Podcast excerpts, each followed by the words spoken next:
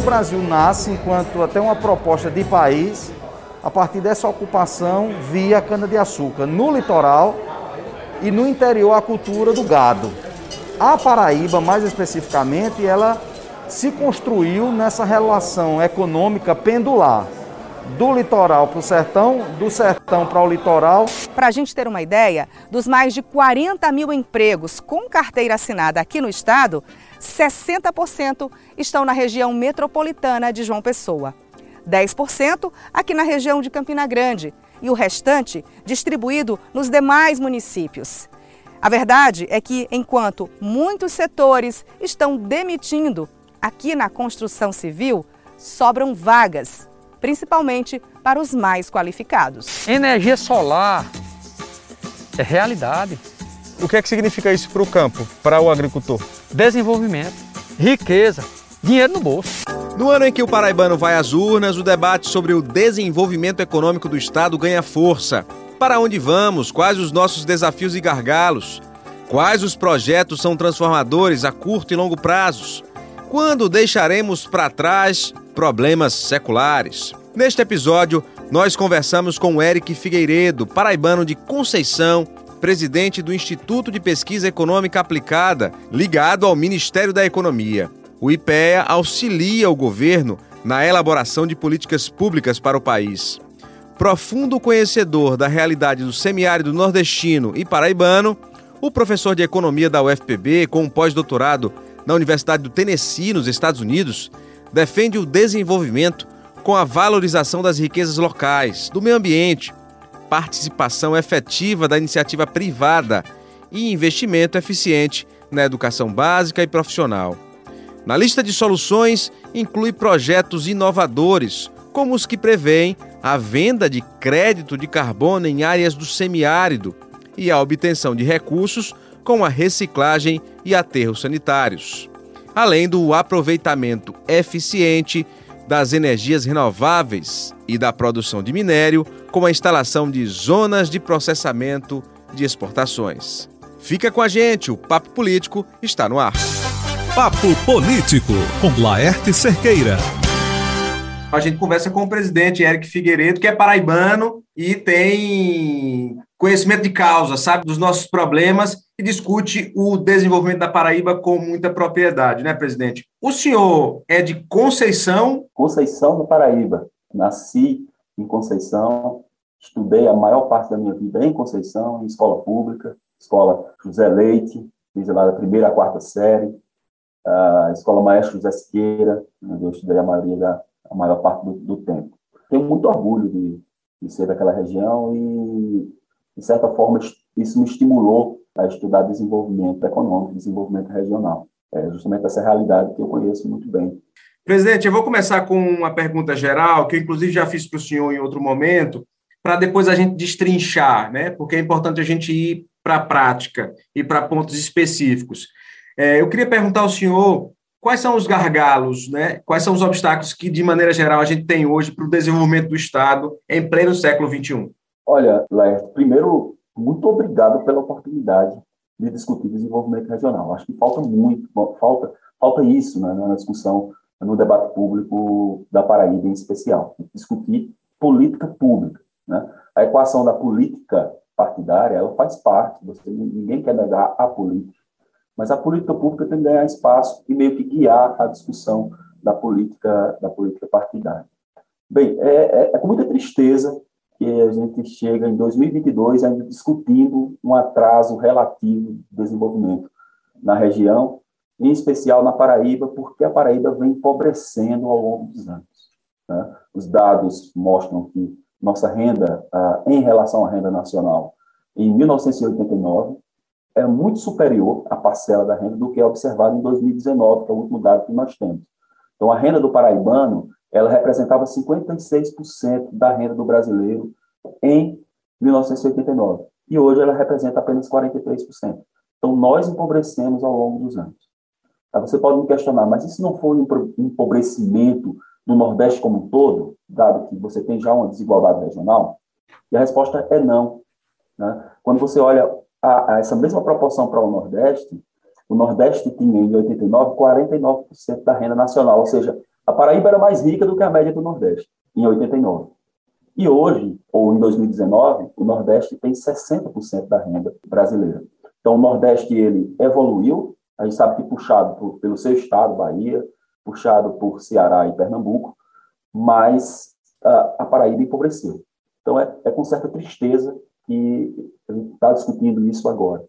Existem N gargalos. Né? São gargalos de educação, infraestrutura, uh, um, um, certo desconhecimento técnico para explorar oportunidades que estão aí uh, no mercado há, há, um bom tempo, e nós não investimos na qualidade da gestão pública e na qualidade uh, dos gestores públicos para que eles possam aproveitar essas oportunidades. Eu acho que agora a gente pode discutir um pouquinho mais cada um deles individualmente. Vamos lá, vamos começar falando sobre a participação da iniciativa privada eh, em relação ao poder público. O senhor fala e falou em outros momentos que a dependência do poder público acaba gerando um Estado eh, dependente mesmo, assim, né? E sem perspectivas de evolução, né, de desenvolvimento. Explica para a gente isso. São vários fatores. Né? Primeiro, o cidadão, o brasileiro, em, geral, ele acredita muito, deposita muita confiança dele no Estado. E quando eu falo de Estado, eu falo do governo em geral, federal, uh, estadual e municipais. Então,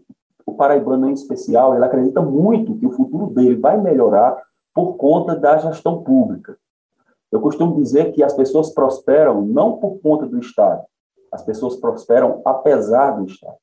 Então, a ideia é que o Estado ele, ele comece a agir facilitando as transações econômicas e agindo pontualmente em áreas específicas. A área da educação é uma área específica que o Estado deve agir e tem que melhorar os indicadores. Daqui a pouco eu vou falar sobre ela. Nós temos um desastre educacional na Paraíba. Isso aqui não é uma crítica direta a ninguém. Né? Isso é uma crítica histórica. É histórica, né? É o processo, né? Nós temos problemas de infraestrutura. Eu costumo conversar com alguns prefeitos, eles vêm aqui, visitam, eles dizem, ah, eu tenho que levar a indústria para a minha cidade. Ah, mas como você faz isso? Sua cidade não tem energia. Eu morava em Conceição, às seis horas a energia, a, a voltagem caía. Você ligasse a televisão, podia até ser que queimasse a televisão. Então você não tem, como é que você coloca uma fábrica? Né? Então você não tem energia, você não tem água, você não tem infraestrutura e você não tem pessoas qualificadas para o ofício. Então talvez você tenha que abrir um investir pesado em uma região e ainda qualificar os trabalhadores. Então, esse é um problema que nós temos que enfrentar. Esse é um gargalo de infraestrutura, um gargalo educacional e um gargalo que você citou muito bem, de que, por o Estado acreditar que ele pode solucionar os problemas das pessoas, ele só é capaz de fazer isso cobrando das pessoas. O Estado não gera riqueza. Né? Ele cobra das pessoas via impostos e ele financia suas ações a partir do, do dinheiro dessas pessoas. Só que essas ações elas são muito ineficientes, têm se mostrado ineficientes. E o, a evolução do PIB, que eu falei para você, do PIB per capita, representa isso. Né? Não, não, tem como discutir esse ponto, isso é um fato concreto. Essa intervenção, ela gera mais desigualdade, ela gera mais dependência, mais pobreza, e amanhã o Estado está te cobrando um pouco mais para continuar fazendo o que não está dando certo. Né? Eu tinha um professor Luiz Kern, professor de econometria, e ele dizia: por que insistir no mesmo erro quando há tantos outros erros a cometer? Então, acho que está na hora da gente mudar um pouquinho essa visão. Quem gera emprego é a iniciativa privada. Tá? No início da pandemia, eu, hoje estou no IPE, mas eu estava no Ministério da Economia. Quer dizer, o IPE é do Ministério da Economia, mas eu estava na SPE, que é a Secretaria de Política Econômica. Então, toda gestão, toda política econômica passa pela SPE. E eu me lembro no início da pandemia, o Paulo Guedes, o ministro Paulo Guedes, disse: vamos enfrentar a pandemia reduzindo impostos, preservando o equilíbrio fiscal, abrindo a economia, estimulando concorrência, crédito para pequenos empreendedores, e nós vamos chegar mais forte, vamos sair mais forte no final. O que é está acontecendo na prática? O Brasil, o mundo está revisando o crescimento para baixo, atualmente, e o Brasil está revisando o crescimento para cima. Nós iniciamos o ano dizendo, com o mercado dizendo que nós cresceríamos zero. Em 2022, nós cresceríamos zero. As expectativas já estão baixando, batendo em 2%. Então, estão revisando para cima. Enquanto o mundo está em crise, o Brasil é uma fronteira de investimento. Então, acredito que para enfrentar crises, para desenvolver a economia regionalmente, você tem que investir na iniciativa privada e tirar o Estado da frente. Tá? Quando o senhor fala em áreas específicas, o senhor falou educação e falou do desastre. Qual é o papel dela nesse desastre de desenvolvimento que a gente muitas vezes encara? É, vamos lá. Você pega uh, o gasto educacional. Eu peguei dados do TCE, Tribunal de Contas Estadual da Paraíba, e eles têm um indicador de qualidade do gasto. Ele basicamente observa se os prefeitos, no caso específico, os prefeitos, eles estão gastando bem o dinheiro da educação. Mas esse bem é um bem contábil, é olhando se eles estão empregando dinheiro sem desvios, né, sem corrupção. Então, o que, é você chega lá e diz, o que o prefeito fez? Ah, o prefeito abriu uma escola mais, gastou bem. O prefeito comprou ar-condicionado, gastou bem. Contratou mais professores, gastou bem. Então, todos os municípios apresentaram alguma evolução nesse indicador, dizendo nós estamos gastando melhor o dinheiro do contribuinte. Essa é a mensagem. Mas quando você confronta esse dado de melhoria do gasto com o desempenho dos alunos em ah, avaliações, então, tipo avaliação do PISA ou uma avaliação da, da, do, que é promovida pelo, pelo MEC para crianças até o quinto ano, você não tem variação nenhuma nesse indicador. Ou seja, você está gastando o dinheiro, um recurso cada vez maior, você não está desviando dinheiro, mas aparentemente você está investindo em algo que não está dando resultado, porque as notas dos alunos não melhoram. Então é um erro de investimento? É um erro é um de erro, foco? É um erro de, é um erro de foco. E nós temos exemplos aí muito claros. Assim, você tem um exemplo de Sobral. Sobral ele conseguiu sair da nota no IDEB, no exame de, de avaliação, era 4,7. A nota chegou a bater em 2017 9,5. Então, você pegou um aluno que seria reprovado, na média, assim, com 4,7 você estaria reprovado, e você transformou esse aluno em 9,5. E ele não gastou um real a mais inicialmente. O que ele fez? Fechou escolas, olha que atitude corajosa, um prefeito fechar a escola. Né? Se desse errado, ele nunca mais. Se... Eu nem sei o nome dele, estou falando, nem sei de que partido é, estou falando de uma experiência que, que, que ele fechou escolas. Por quê? Porque tem algumas escolas que, usa, como a, a turma era muito pequena, eles misturavam alunos de, de séries diferentes. Primeiro com segundo, terceiro ano. Ele fechou escolas, concentrou em escolas ah, com melhor estrutura, fez essas crianças chegarem nessas escolas com segurança, promoveu avaliações.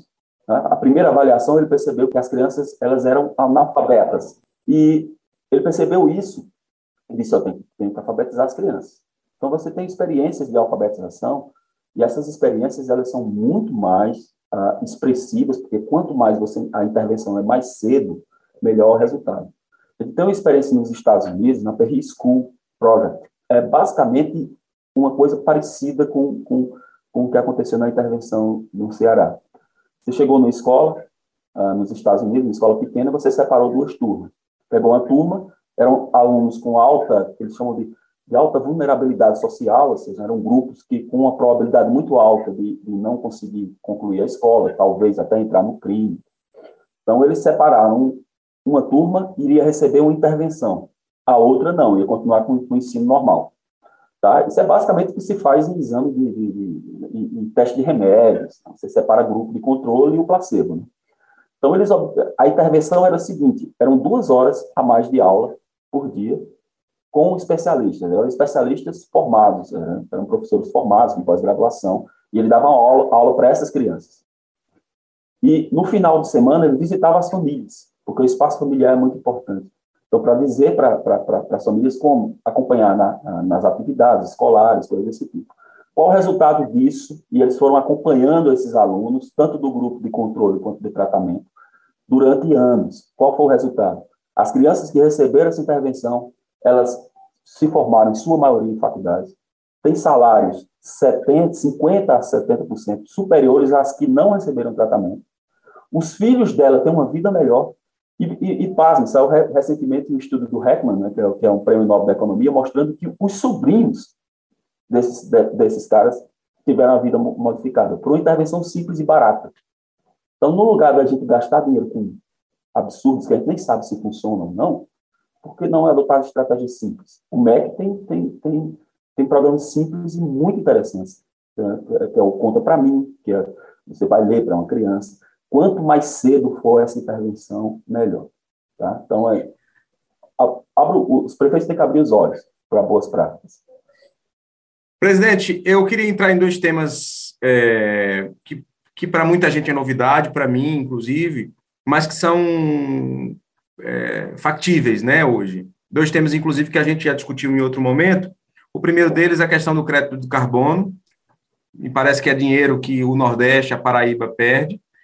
E também é, a reciclagem de lixo. Não sei se a palavra é reciclagem, mas é o uso é, de maneira sustentável do lixo, né? É, para se ganhar, inclusive, dinheiro, para que se tenha renda, faça dele dinheiro. É, que são dois temas que precisam entrar no debate público, por exemplo, desse ano da eleição, né, um ano eleitoral, e eu queria que o senhor explicasse como, por exemplo, a Paraíba pode ganhar dinheiro com crédito de carbono, né, e, didaticamente, o que é que é isso? Perfeito. Eu acho que esse é um, esse é um ponto de ruptura, vai, é um ponto de ruptura, por quê? Se nós observarmos o, o que os desenvolvimentistas pensavam na década de 60, e essa é a prática que tem sido aplicada até hoje, eles diziam: existe uma completa desconexão do homem com o meio ambiente no semiárido. Quando ele fala do Nordeste, né, a gente fala de 80% de, de região semiárida. E na Paraíba, em especial, a gente está falando ali do sertão, Vale do Piancó, Cajazeiras, e a a partir de junto do Seridó, isso é uma região que se assemelha muito com isso que a gente está falando. Ah, existia uma, uma quebra né, do homem com o meio ambiente, por conta das secas. Então, qual foi a solução dada por um paraibano, Celso Furtado? Vamos retirar o excedente populacional. Né? Então, ele basicamente está me, tá me dizendo que eu migrei, mas migrei por vontade própria, peguei por morar em outro lugar. Mas imagina que você está em sua casa, você tem laços familiares, você tem amigos, você tem amor pelo aquele pedaço de terra, por sua casa, e alguém diz: Não, aqui não dá para você viver, vou levar você lá para a fronteira do Maranhão. Tá? Essa é a solução que eu vou dar para a sua vida. Tá? Vou retirar você daqui. Tá? É evidente que isso não tinha uma conotação de desenvolvimento, isso tinha uma conotação outra que não econômica. Ah, e hoje a gente diz: não, o Brasil é uma fronteira de investimento na agenda ambiental. Né? Isso vem, sido, vem repetindo isso ao longo dos, desses meses. O ministro Guedes fala isso, né? nós somos a nova fronteira de investimento. Nós temos energia limpa, nossa matriz é, é limpa, energética, nós temos a capacidade de gerar energia uh, solar, eólica, nós temos uh, a capacidade de explorar esse mercado de, de crédito de carbono. Só que toda vez que a gente fala nisso, a gente lembra do, do Amazonas. É. Ah, vamos tirar crédito de, de, de, de, de carbono onde tem uh, árvores em abundância. A gente não, não pensa na caatinga.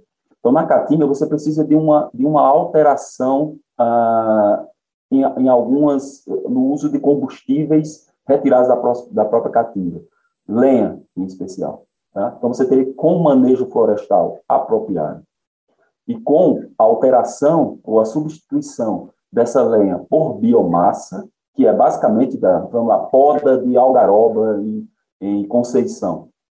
Essa algaroba você, ela, vai, ela foi podada, você joga em cima do caminhão e mistura com lixo.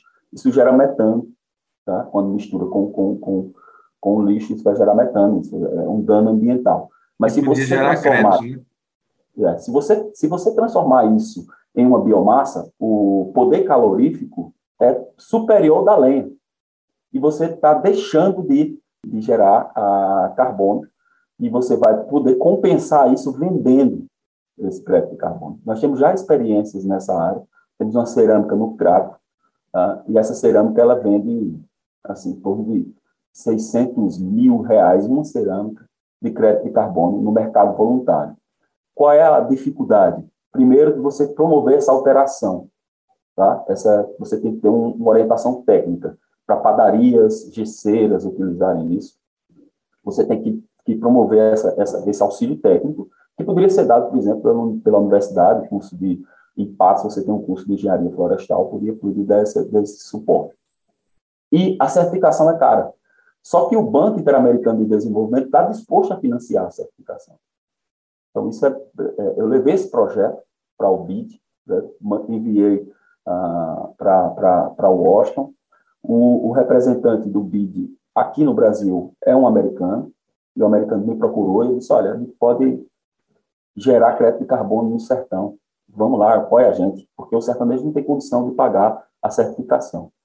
E eles estão dispostos a entrar fortemente nesse, nesse mercado para que a gente possa a, a aproveitar. Eu estou falando de 1,9 bilhão de dólares por ano. Então, é algo realmente expressivo, que você vai ganhar sem precisar, como disseram no passado, sair de sua casa. Sair da sua casa, né? Tá? Na verdade, o que, então, ele, o, o, que ele quer é ter condições de ficar, né? É, as pessoas querem, as pessoas querem ser felizes. Vamos lá, vamos, vamos ser sinceros, as pessoas não estão interessadas nesse, nesse nosso bate-papo em geral, discutindo desenvolvimento. As pessoas querem ser felizes, querem assistir sua novela, não querem discutir coisas complexas. Então, as pessoas que, que, que têm capacidade, como, como, como vocês, informar, de levar essa informação da forma mais didática possível, essas pessoas elas têm que, que mudar também a cabeça dos gestores, e os gestores ofertarem essas, essas, essa, essa opção para essas pessoas, porque as pessoas só querem levar a vida delas na, tranquilo, morar como cachorro, né, divertir, final de semana. Então, a gente tem que, que, que, mudar a cabeça dos gestores e os gestores eles têm que pensar mais nas pessoas. Por isso que a minha estratégia de desenvolvimento, eu dei um desenvolvimento centrado nas pessoas. Não é em, ah, vou, atrás, vou trazer uma grande indústria para Ibiara. Não, provavelmente a gente não vai conseguir. E se a gente ficar com isso em mente, a gente vai só postergando. Não, vou trazer uma indústria, nunca traz, as pessoas nunca melhoram a vida. A gente tem que trabalhar com o que a gente tem. o que lixo, tem, é o né? segundo ponto, o lixo, que é o segundo ponto que você, que você destacou, é outra. Produz. É, é, cada família produz uma tonelada de lixo por ano. Cada família. Uma tonelada de lixo. Então, se fazendo uma conta rápida em uma, em uma cidade pequena, o lixo hoje é uma despesa. Talvez seja uma das maiores despesas do município. Então, o município basicamente gasta 40 mil reais, um município pequeno, de 10 e 20 mil habitantes, como o meu lá em Conceição, gasta em torno de 40 mil reais por mês para recolher o lixo e jogar no meio ambiente. Então, você não está fazendo o serviço direito. Você teria que tratar esse lixo. Uma das formas de tratar são os aterros. Tá? E outra forma de tratar é você ganhar dinheiro com lixo. Então, se você, no lugar de, de, criar um aterro, você colocar uma planta de reciclagem na entrada do lixão, que não, não será mais lixão, será uma planta de reciclagem, você vai separar ali? Alumínio, vidro, e você vai vender esse material físico. Isso até ontem, ontem, tipo assim, até o ano passado, porque a partir, ah, acho que foi em maio, o presidente sancionou, criou ah, o Recicla Mais, que é um mercado de crédito de carbono para reciclagem, mas muito mais simples do que o mercado de carbono. Então, se eu, as empresas hoje, só para te explicar de uma forma mais direta. As empresas hoje têm uma obrigação ambiental chamada logística reversa. Então, o que é a logística reversa? Se, se, se, se o meu produto ele, ele gera esse resíduo aqui, desse copo, esse copo vai para o lixo, a empresa tem uma obrigação de recolher o lixo que ela gera. Né? E por isso que a gente vai na, na, na nessas, nessas grandes uh, ali em João Pessoa, ali indo lá, eu moro em Termares, você passa ali na, na de Costa, você tem alguns pontos de, de, de para recolher pilhas, lâmpadas, isso. aquilo ali é a logística reversa. Então, se, se, se para as empresas hoje, isso é um custo elevadíssimo. Para você ter uma ideia, se você comprar um, um, recipiente, eu falei com a Zona Franca de Manaus, se você comprar um recipiente plástico novo, você paga 60 centavos. Mas se for pela logística reversa, é R$ 3,50. A minha pergunta é: o, o cidadão brasileiro está disposto a pagar para preservar o meio ambiente essa, essa diferença? Né? Isso vai ser repassado para o cidadão. Vai. Né? E o que é que se faz, então? O que é que, qual é a solução? Porque no decreto anterior dizia que as empresas teriam que ter um sistema próprio. Então, a empresa que produz, ah, produz sei lá, pilha, ela vai ter que se especializar também em reciclagem. Isso não existe. É. Tá? Então, você tem um, um, um, custo elevadíssimo. Então, o que é que se diz? No lugar de você ter sua logística própria, você pode, pode continuar tendo logística própria, mas você pode comprar de alguém que já recolheu esse lixo. Então, uma empresa que, que produz vidro, uma Ambev, liga para um, uma recicladora qualquer e diz quantas toneladas de vidro você recolheu do meio ambiente. 10. Ok, eu compro o direito associado a essas 10. Eu não estou comprando o, produto, o produto já foi vendido, o vidro já foi reciclado e vendido. Eu estou comprando o direito associado à nota fiscal. Então, a certificação é simples, porque é uma nota fiscal. Você vendeu, está lá o registro. Então, vendi 10 toneladas, eu vou a, a, a receber pelo direito. Então, é um crédito de reciclagem muito, é um crédito de, de carbono muito simples.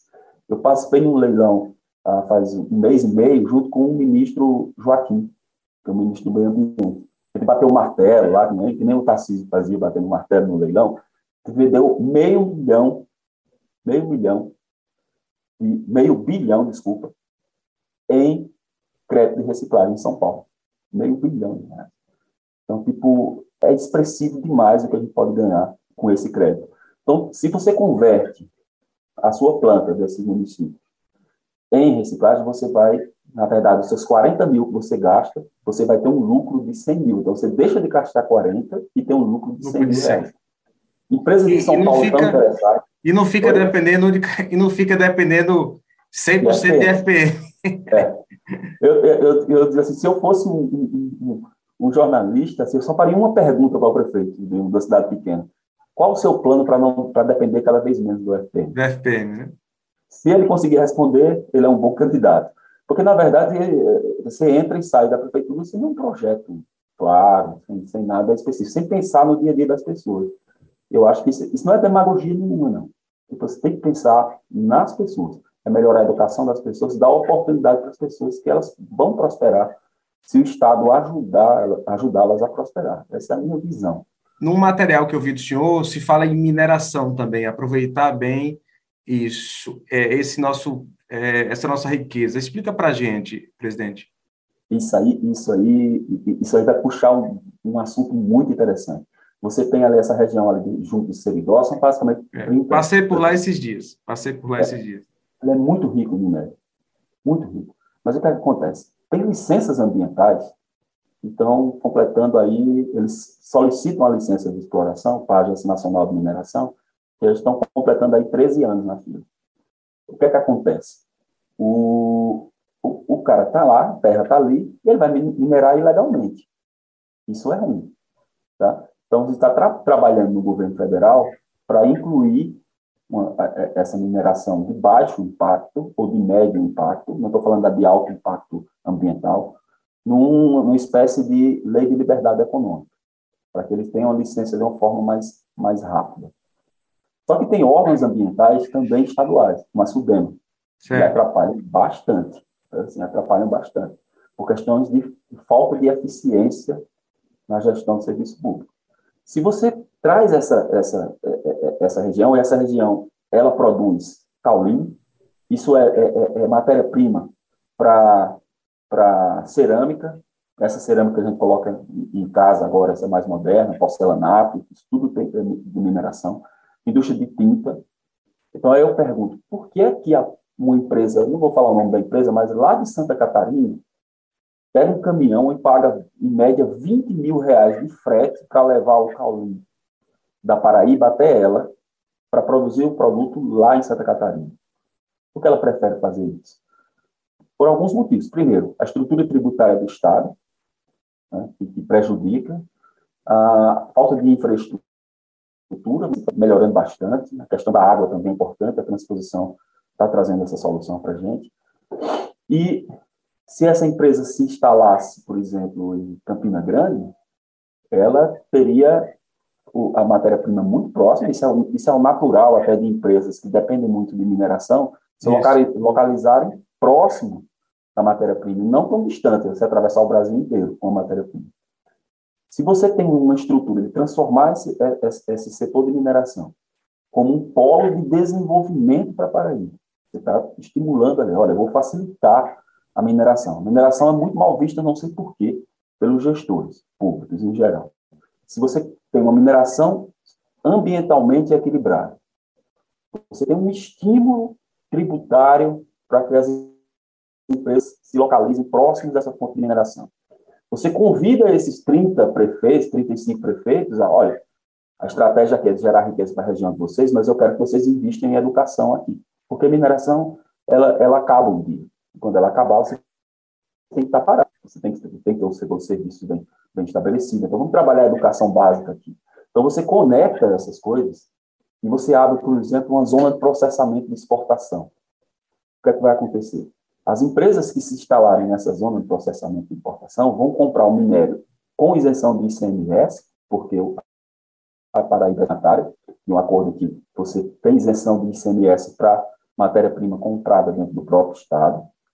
Você tem corte de, de tributos federais, é, é mais de 50%, 50 de impostos federais que você vai deixar de pagar.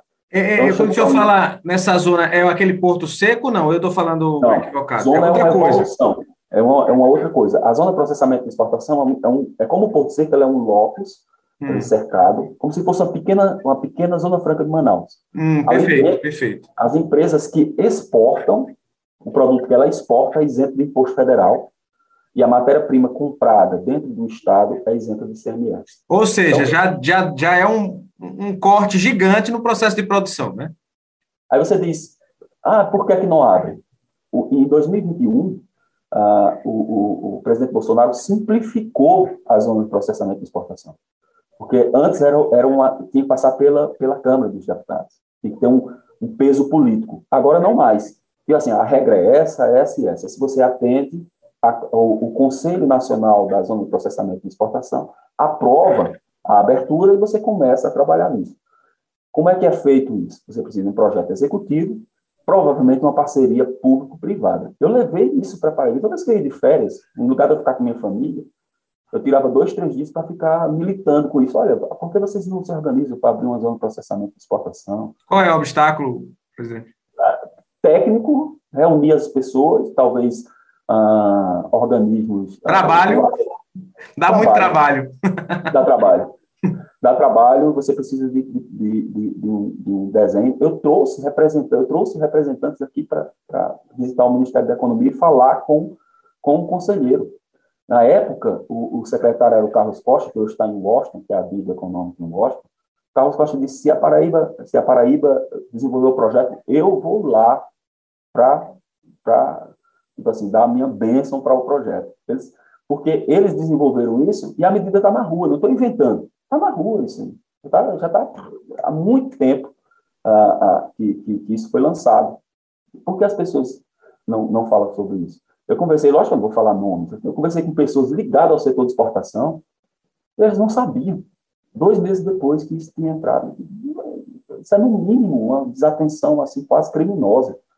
Você é da área e você não perceber. Olha, lançaram isso aqui. Eu conversei com uma, uma pessoa e disse: Porto Seco é do, interesse de vocês? Não, não é do nosso interesse. Porto Seco, que é outra coisa que você falou, na verdade é um, um, um lugar onde você faz todo o desembaraço alfandegário, tudo, na, na sua unidade. Então, quando você chega no porto, você só embarca a mercadoria, já, já tirou nota fiscal, já, já tirou tudo. Então, se você está, por exemplo, exportando frango, que é que você faz? Você bota no caminhão refrigerado, vai para o porto, chega no porto, tem uma fila. Você tem que manter esse caminhão, o, o, o frango é perecível. Depois, dois dias depois, dependendo da fila, a, a receita te recebe, ela vai dizer, não, vai faltar isso e isso, você tem que pagar o aluguel de um frigorífico dentro do porto, isso tudo é custo. Se você pudesse já fazer tudo isso na porta da sua empresa, no porto seco ali do lado da sua empresa, você já embalaria, já tiraria nota fiscal, colocaria no container e já mandava para o navio.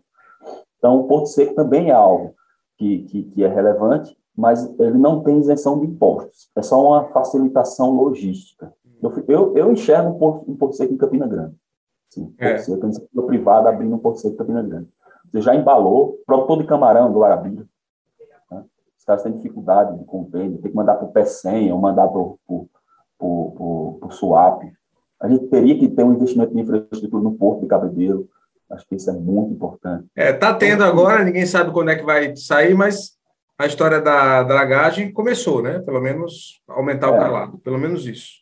E tem muito tempo aí que se esperava. Seria um repasse para a iniciativa privada, assim, no, no programa do Ministério da Infraestrutura. Mas, mas começou esse processo, né? É. Eu, é, é isso que ele está falando, as coisas funcionam. Você chega, eu, eu só para dar um exemplo, eu fui, eu fui em 2013, 2014 dar um curso em em Santa Catarina. Nunca tinha ido em Florianópolis. Cheguei lá, o aeroporto é o aeroporto pequenininho, assim, uma coisa bem, tipo assim, o aeroporto de uma pessoa muito maior do que o O novo de Florianópolis é incrível, porque eu fui lá. O novo é fantástico, eu fui lá, eu me senti no shopping. Eu também, eu também. Porque é da iniciativa privada, então, tipo assim, o poder público não tem que estar tá é. lidando com isso, a gente tem que estar tá investindo em estradas, a gente tem que estar tá investindo em infraestrutura, facilitando. Pensando, né, num, numa zona como essa, como, como resolver é. essas questões, para facilitar, inclusive, a circulação de produtos. Você chega para a iniciativa privada e diz, olha, a parte técnica eu faço para vocês, eu vou desenvolver um, um projeto. Tá? E vocês pagam a planta, tá? faz uma parceria público-privada, faz uma coisa desse tipo. E você tem, assim, é, é, é, é quase criminoso o que é, pensadores, desenvolvimentistas e gestores de política pública fazem com o paraibano, historicamente. É, Presidente, eu vou entrar em um tema que eu, eu fiz umas, uma série de reportagens recentemente sobre energias renováveis, né? Falei sobre energia eólica, energia solar, e falei sobre pequenos projetos de energia solar distribuída, não centralizada, porque há questionamento sobre os impactos socioambientais da energia eólica e da energia solar centralizada. A, a primeira pergunta que eu faço é, é, existe a possibilidade, por exemplo, nessas de nessas cidades em que se abriga os grandes cataventos e as grandes fazendas solares receberem é, é royalties, vamos usar, vou usar esse termo porque não é, não é, eu não sei que termo usar, mas royalties por aquele espaço está sendo usado, porque me parece que hoje a, o governo é, a, abre o espaço, né, facilita a instalação, gera-se muito emprego e renda naquele momento, mas depois esse dinheiro vai embora porque ficam só as instalações com um ou outro funcionário. Como ganhar, avançar nisso, ganhar mais dinheiro com relação a isso, por exemplo? Existe possibilidade? Tem legislação para isso? Tem, agora está sendo discutido. Eu acho que é bom que o, que o paraibano fique atento, cobre dos parlamentares, a questão da modernização do setor elétrico. Tá? Esse é um tema muito importante. Você tem lá, você tem as concessionárias oficiais, você tem uma geração, gerações alternativas de, de, de, de energia, como você falou. Ah, como, é, como é que isso, isso poderia ser feito? A ideia é você ter tanta opção para o consumidor, o consumidor pode optar. Não, eu quero comprar energia da, da concessionária A, B ou C, eu escolho aqui a que me der a, a, a melhor, a melhor tarifa. Melhor taxa, né? Isso, é, isso, o, o, o, o mercado secundário de geração de energia pode entrar fortemente oferecendo energia mais barata. Hoje, essa energia mais barata ela é ofertada para a empresa. Você pode vender para a empresa, mas não para o consumidor individual. Então, algumas empresas, grandes empresas, compram energia de fontes alternativas, tá? e, mas o consumidor não, não pode, ele é preso lá, concessionário. Então, a ideia de modernização é de você abrir esse mercado. É muito mais do que privatização, muito mais do que tudo, é modernização. Você vai optar de quem você compra, esse é o primeiro ponto. Ah, o que você falou sobre royalties já existe para mineração. Né? Você, se você tem uma atividade de mineração no seu município, você recebe, você recebe um royalty relacionado à, à mineração.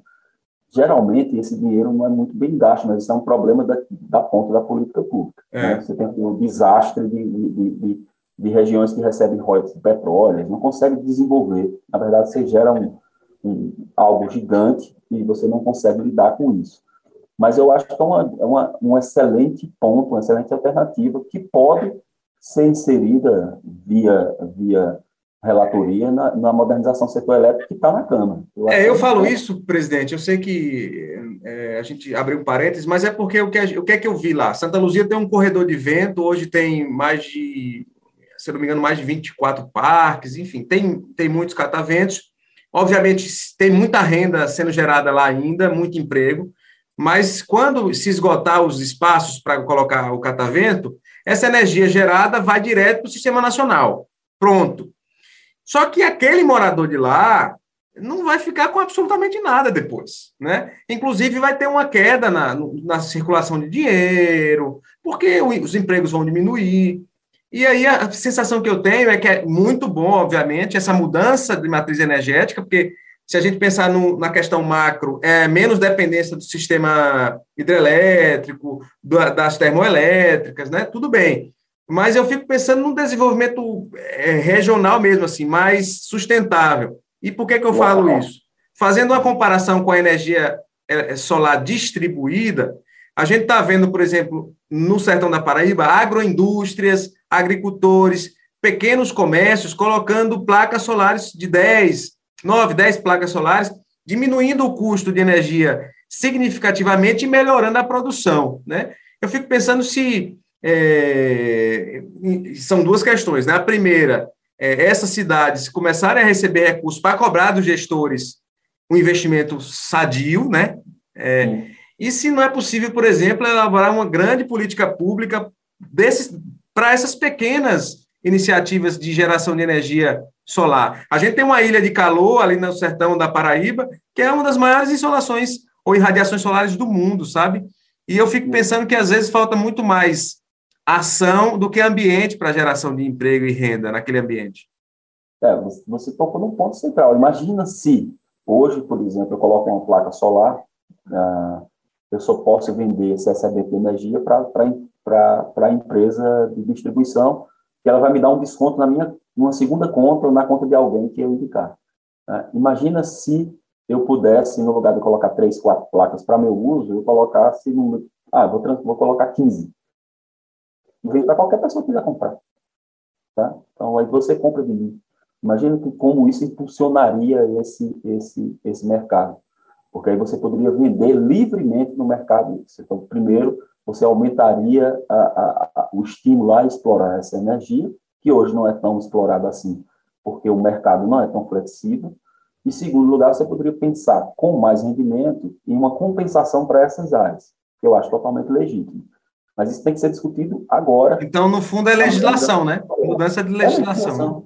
É legislação. É. É. O problema do Brasil é que a gente tem legislação para tudo, mais uma barra outra. Então, no Ministério da Economia ficava de olho, assim, pô, isso está atrapalhando. Vamos tirar, né? É. é eu queria eu queria entrar no outro ponto que também é central nessa discussão, que é recurso humano, né? Quer dizer, a capacidade, qualificação. Esse é um gargalo que precisa ser resolvido e como, né? Como resolver isso? O senhor falou na educação, obviamente, mas é, na prática, é, escolas técnicas, cursos profissionalizantes, massivo, né? A gente está falando de ação massiva. Seria a solução? Como é que o senhor avalia isso? Vamos lá, investimento em educação básica, a pirâmide do gasto educacional do Brasil é invertida, você gasta muito com a universidade, muito pouco com a educação básica, creche. Né? E eu me sinto muito confortável falar isso, porque eu sou da universidade, eu estou falando contra mim. Essa inversão, essa, essa cultura uh, nacional de que a solução ou a saída sempre é a universidade, necessariamente não é. Você vai para a Alemanha, por exemplo, você tem três níveis educacionais. Você chega, fez, terminou o último ano, você pode optar por algo mais mais básico, você pode para um ensino técnico muito parecido com nossas escolas técnicas, ou você pode dedicar muito mais anos de estudo e ir para uma universidade. O grosso das pessoas vão para essa parte mais técnica. Por isso que a Alemanha é o motor, o motor da Europa. Né? Então, tem produção, você tem carro, você tem tecnologia de ponta na Alemanha. É a junção desse, desse direcionamento. No Brasil, se criou a ideia de que a única saída é a universidade. Então, tem, não, isso não é verdade. Tem que mudar isso. Fortalecer o ensino básico, isso é papel, principalmente dos municípios. Município, né? né? Então, o gasto está lá nos municípios.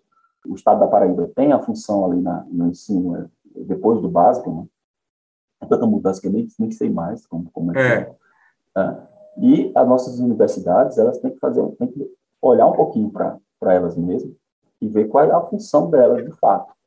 A sociedade vai cobrar de uma UFPB ou de uma UFCG o que de fato ela está adicionando na vida das pessoas. Né? Eu acho que essa é uma reflexão que deveria ser feita por nós professores também. Nós passamos dois anos parados, dois anos. O pessoal do supermercado estava lá trabalhando durante a pandemia. Né? lá no supermercado, todo mundo de máscara, protegido, o pessoal estava lá. Tá? Mas a universidade não se sentiu segura para voltar. Voltou agora, recentemente. Isso é um tiro no pé, porque a sociedade vai percebendo isso. Né? Então, esse é o primeiro ponto, esse investimento da educação, investir nas pessoas, iniciando fortemente, batendo ali na, na, educação, na educação básica. Mas, quando você fala em educação, você tem dois leques temporais. Você pensa, ah, educação hoje, então eu estou mudando a vida dessa pessoa daqui a 15 anos, mas e até lá? Né? Então, a assistência social tem um papel fundamental também. Né? Agora, com o Auxílio Brasil, né, que, que, passou para 400 reais o valor mínimo recebido pelas famílias, você tem uma injeção de recursos na Paraíba adicional de quase um bilhão de reais por ano. Eu tenho até um mapa, assim, depois eu vou passar o um mapa de quais os municípios que vão receber mais. Tá? Então, você tem injeção de dinheiro para essas pessoas. Aí a primeira pergunta que se faz é, ok, mas aí isso eu vou te passar a primeira mão, que você vai sair amanhã, na nota da presidência. Vai dizer assim, ah, ok, mas se você, você dá muito recurso de assistência social, as pessoas não procuram emprego. Né? Você tem um, uma troca, as pessoas se acomodam, entre aspas. A alternativa a essa visão é de que as pessoas, é, como elas conseguem se autossustentar a partir da, da, do auxílio, conseguem alimentar os seus filhos, elas se sentem até mais livres para procurar emprego e tiram essa preocupação da cabeça de é de comida na mesa. Essa é a alternativa. E o que a gente está mostrando na nota que vai ser lançada amanhã é que, de pós-pandemia, as localidades que tiveram aumentos de repasse do Auxílio Brasil e mais famílias dentro do Auxílio Brasil, elas também tiveram aumento de geração de emprego formal. Então, as duas coisas andaram juntas na pós-pandemia. É, você não pode, não pode levar a exceção como regra, né? Um ou outro pode até se acomodar, mas a maioria quer a independência, né? E o dinheiro a mais serve como base para essa independência, para buscá-la, né? É, olha, uma das coisas lá é que eu fiquei mais feliz, sinceramente, sem, sem, sem demagogia nenhuma, eu fui participar desse leilão de reciclagem. Estava eu, o ministro Joaquim, e na Associação Comercial de São Paulo. Terminou, teve um almoço no último andar, um restaurante chique, bonito, aqueles assim, que você fica até com medo de sentar pensando na conta, quanto é que vai dar. E nisso sobe para almoçar com a gente, né, na mesa lá, o restaurante foi, foi fechado só para quem estava no evento, um catador de reciclagem com a esposa, trajando um terno, sentou com a gente, almoçou, né, tomou vinho. Então, tipo assim, isso é dignidade, você dá dignidade para as pessoas. Ele conseguiu vencer pelo trabalho dele. Então, ali você até se emociona quando você olha assim, poxa, alguma coisa que eu fiz na vida está mudando a vida das pessoas. E esse crédito de reciclagem foi algo que eu trabalhei é, arduamente no Ministério da Economia. Eu disse, poxa, melhorar a vida dessa pessoa, para mim, já, já, já bastou o meu tempo aqui. E, e aí assim, tem uma é, legislação já que permite, né? Uma legislação que, aprovada que permite tudo isso. Né? aprovada, isso é legal, as empresas podem. Eu conversei com a Zona Franca, até agora recuperando, esqueci de falar, eu disse, olha o peso para vocês, vocês estão se queixando que tem que, logística reversa, tal, tem que comprar o crédito de, de reciclagem, é uma alternativa. Olha o peso se vocês comprarem crédito de reciclagem do sertão da Paraíba, do sertão do Nordeste. Vocês, além de cumprir a obrigação ambiental, vocês estão cumprindo uma função social numa área que não tem tanta alternativa econômica. E eles estão dispostos a fazer isso. Até um, um subgrupo de crédito só para regiões pequenas. Que precisam dessa. Você fala de lixo que precisam mais, inclusive, desse recurso. Né? Você fala de lixo em João Pessoa, qualquer empresa que abrir uma reciclagem em João Pessoa, você tem um fluxo muito grande de, de, de, de, de lixo. Você tem matéria-prima você ganhar dinheiro. Mas se você está numa cidade pequena, talvez elas tenham que se organizar por consórcio. Já levei isso para a Caixa Econômica, conversei lá com a vice-presidente da Caixa Econômica para alternativa para pequenos municípios.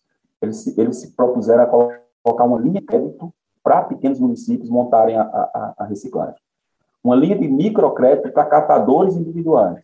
Ah, eu quero, eu quero virar um catador individual, vou aí e vou ganhar dinheiro com crédito de reciclagem.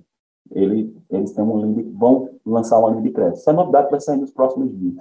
Está trabalhando nisso internamente para para via aplicativo, tem um projeto de uma indústria em São Paulo que me procurou e disse, olha, vamos fazer um hub de reciclagem para São Paulo. Imagina São Paulo lá, Cracolândia, você tem um, tem um lugar onde o, o, o cara da, da, reciclagem, ele deixa o filho, o filho fica numa espécie de creche, ele vai catar o lixo, volta, quando chega, pesa, recebe via aplicativo da Caixa Econômica o dinheiro, o filho passou o dia se alimentando, se ele quiser tomar um banho, ele toma. Então, você tem um papel social muito importante nesse projeto.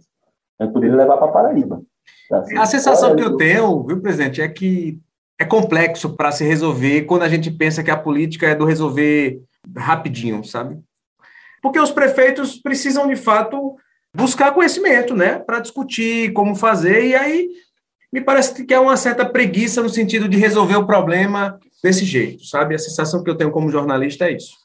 É exatamente isso. no lugar de eu, prefeito da minha cidade, contratar pessoas técnicas para ocupar as secretarias, para que elas possam fazer um relatório e concorrer no, no edital do Banco Mundial, por exemplo, para um recurso, eu prefiro fazer um, um, acordo com, com um deputado que vai mandar o recurso politicamente. Por emenda. Ele poderia ter os dois. Ele poderia ter os dois. Os dois são legítimos. É. Ele poderia ter os dois, mas ele, só tem, ele prefere ter só um. Você ah, não quer ter trabalho. Porque não eu, quer ter autonomia, né? A sensação que essa autonomia vai dar muito trabalho, então deixa. É, tá resolvendo. Um trabalho danado, é. pensado, um trabalho, dá um trabalho danado. E você cria coisas totalmente uh, inócuas, assim, você, ah, aprovei esse projeto no, na, na Câmara dos Vereadores. Cara, isso vai mudar a vida das pessoas em quê? É bonito, talvez até tenha um apelo, mas na prática não muda a vida das pessoas. Então, assim, eu, eu, eu me chateio muito com isso, sabe? Eu ligo para eu, eu ligo para prefeito, falo, cara, eu li essa edital. Eu não, não vou revelar qual, mas tem uma prefeitura que eu escrevi o projeto, eu escrevi, eu tenho um projeto do Ministério do Esporte, né, que é chamado, eu esqueci o nome do, do, do projeto. Eu liguei para o secretário do Esporte e o cara, eu escrevi o projeto. Ele não sabia como é que vai. Mandei para ele via WhatsApp, bota seu nome, o carinho da prefeitura e mande, que é até amanhã para ver se vocês conseguem um recurso do governo federal. Eles deveriam saber disso. Eles é. deveriam saber acompanhar isso. A sensação que eu tenho é essa. E aí, depois desse certo, de um certo tempo fazendo reportagem, principalmente no semiárido, no sertão da Paraíba, eu vejo que a gente, aquela ideia de que a gente é pobre por natureza é uma loucura. A gente é incompetente, né? A gente precisa de governança, a gente precisa de visão, porque tá, tem todo o ambiente favorável. É, desde o desde o do sol, é, com insolação, dos corredores de vento, da capacidade, por exemplo, de você gerar biomassa, seja com a cana-de-açúcar, que já está fazendo mais isso, seja agora com é, essa, essa a poda da, algaroba, da algaroba né? É, casca de coco. Tipo assim, a, o, o, problema é que a gente fica mirando muito alto e, e, tá ali, né? Ah, eu vou trazer uma indústria, vou trazer a Audi para é. o valor é... Não vai, você não vai levar a Audi para Audi Você não tem capacidade produtiva, você não tem infraestrutura, então você não vai levar. Então, leva uma planta de reciclagem. É o, melhor o senhor, serviços, né? o senhor fala também em reposição florestal. É, eu, eu também já fiz uma série sobre água e lembrei de um, tec, de um especialista dizendo: olha, a gente poderia ter água no momento de estiagem dois anos a mais do que temos, se a gente tivesse, por exemplo, ao redor dos açudes e no leito dos rios, plantas, né? Árvores é do ambiente reflorestadas. Acho que você tocou num ponto excelente. Imagine que você comprou o seu apartamento. Né? Você comprou o seu apartamento aí na, no alto plano, pagou caríssimo, e alguém chega e diz: olha, seu apartamento tem três quartos, mas você só pode usar dois, tá? Esse outro aqui vai ficar isolado, você não pode usar. É isso que acontece com a propriedade rural. Tá?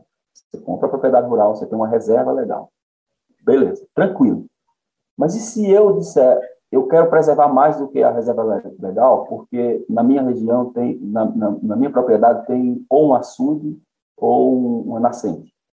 Então eu vou lá, vou, vou, vou preservar por minha consciência. Por que eu não posso ser remunerado por isso? Claro. Né? Então, o Ministério do Meio Ambiente está trabalhando nesse sentido de criar tipo um, um, token, tipo um fan token, que foi lançado agora para os clubes de futebol. Né? Então, você pode remunerar, você divide o Brasil lá em pedacinhos, né? então o produtor vai ter tantos fan tokens, digamos assim, entre aspas.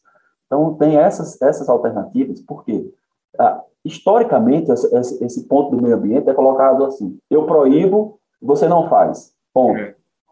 Na verdade, o ser humano ele reage a incentivos. E assim, olha, se você não devastar, você vai ser remunerado por isso. O resultado, sob o ponto de vista ambiental, é muito maior do que você simplesmente proibir as pessoas de fazer. Porque numa crise, as pessoas vão devastar. Tá? Agora, a gente está vendo a Europa usando carvão de novo. Tá, tá usando. Tá lá desesperada sem tá gás, sem gás é. da Rússia, da, da Rússia, né? Sem o gás da Rússia, tá, tá usando carvão carvão. Aí você diz assim, ok, estão desesperados. É isso que acontece com a pessoa quando está passando fome. É. Ela vai devastar, ela vai caçar. Então, se ela pudesse ser remunerada pela preservação ambiental, o meio ambiente vai agradecer. E esse pessoal que está usando carvão vai na OCDE e diz: temos que mostrar as boas práticas para o Brasil. Uhum. Como assim? Tá? O Brasil, é, é, é, a gente já mostrou isso no texto técnico do IPE, é o país que mais produz preservando o meio ambiente. ambiente. Criou um indicador mostrando que, que a nossa taxa de preservação, a gente chamou de efeito Poupa Floresta, é a número um do mundo. Então, o Brasil, ele, ele de fato, nosso agro é um exemplo não só de quantidade de, de, de alimento produzido, como também de produzir com menos terra, menos recurso natural, cada dia mais. Isso é, isso é fruto da Embrapa. A Embrapa Tecnologia. É, que há anos faz um trabalho excepcional né, no Brasil. A gente tem que passar essa tecnologia agora para os pequenos produtores. Imagina o pequeno produtor da Paraíba com tecnologia. Então, é. tipo, se nosso centro usasse a universidade para ter cursos desse, para ajudar o, o, o, o, pequeno produtor lá no sertão da Paraíba e não ficar discutindo uh, coisas aleatórias, são importantes, mas que não são diretamente a, a, a, aplicadas ao dia a dia das pessoas. Então, tipo assim, mudar o Brasil não é fácil, uh, mas está conseguindo aos pouquinhos. E, e, o caminho é livre mercado, é, extinguir leis malucas, entendeu? É, é, é restrições você incentivar as pessoas a tomar o caminho certo pela escolha livre das pessoas e não por uma imposição. A imposição ela é importante, por exemplo. A questão de doutrina, a imposição é importante. Mas você tem que dar um incentivo também. Então, você tem que ter as duas coisas, aí o resultado é muito melhor. Entendi. Presidente, eu ficaria muito tempo conversando com o senhor aqui, porque é sempre um aprendizado, mas eu vou ter que acabar. Eu queria falar de turismo ainda, mas não vai dar mais tempo, não. Não, tá, tá, eu também ficaria. Assim, olha o relógio, já, já, já, já passou o tempo. A gente vai ter que marcar tipo uma coisa informal. Quando for uma pessoa, a gente bate um papo sem câmera, sem nada, e vai discutir. Fechado, vai fechado. Muito obrigado pela participação aqui no Papo Político, pela essa conversa, por esse conhecimento que o senhor está entregando para a população da Paraíba. E a gente espera que muitas dessas ideias a gente cobre do poder público, a gente aprende para cobrar, inclusive, para que saia, nem que seja a médio prazo, se não sai em curto, sai a médio, mas sai a longo, que, por exemplo, as futuras gerações possam, de fato, viver essa mudança, que me parece que é de, de atitude mesmo, cultural, de atitude, de pensamento, né? A gente está num pensamento ainda, me parece, colonial, sabe? É o pensamento ainda daquele, é, de que a gente tem que viver sob a tutela de alguém, sob a, sob a tutela do Estado, sabe? E, e não consegue ampliar o olhar. É isso, eu agradeço demais. O podcast Papo Político está nas principais plataformas de áudio, no site da CBN e no site do Jornal da Paraíba. Tá bom? Tchau, tchau.